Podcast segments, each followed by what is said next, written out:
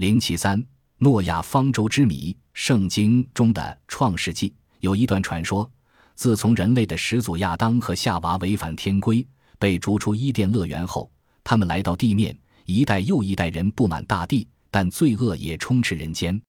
上帝愤怒了，我要将所造之人和兽、飞鸟和昆虫都从地上除灭，因为我造他们后悔了。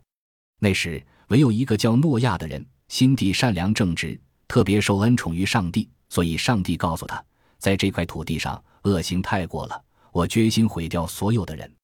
不过，只有你心地和善，我决定救助你和你的妻子以及你的孩子和他们的妻子。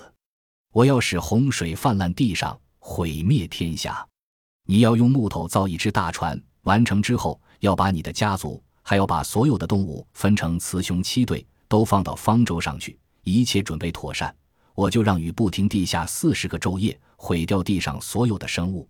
诺亚照上帝的吩咐，用木头造成了方舟。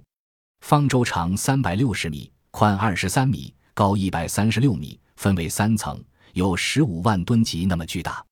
方舟宾馆全部落成，诺亚一家所有的动物分雌雄七组都转移到方舟上。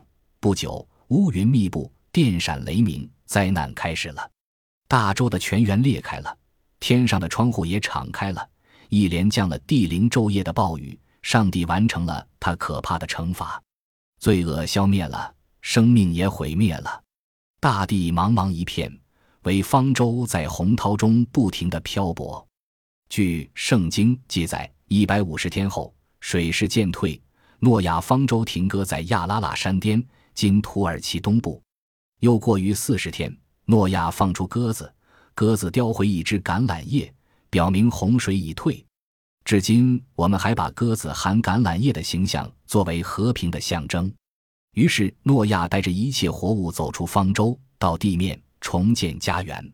上帝告诫说。你们要生育繁殖，遍布大地，切不可作恶。凡流人血的，他的血也必被人所流。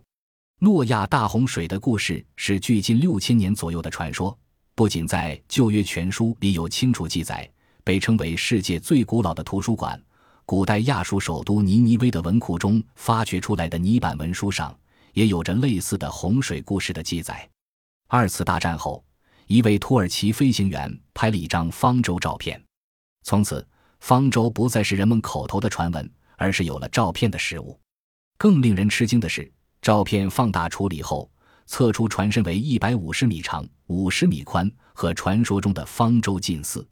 最令人震动的消息还是最近的事：美国学者戴维在亚拉腊山以南的乌兹恩吉利村附近的穆萨山顶上发现了一艘大船。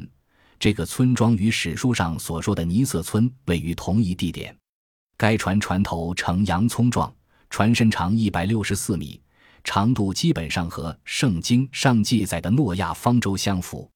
一九八九年九月十五日，两名美国人乘直升飞机飞临亚拉腊山西南路上空时，发现了诺亚方舟，并拍摄了照片。驾驶员查克·阿伦说，在亚拉腊山的一处通常由冰川覆盖的海拔四千四百米的地方，发现了一只立舟形物体。而那处地方的冰川，今年夏天因该地区高温天气而水退了。阿伦说：“我百分之百地确信这是方舟。难道上帝的诺亚方舟就是他？”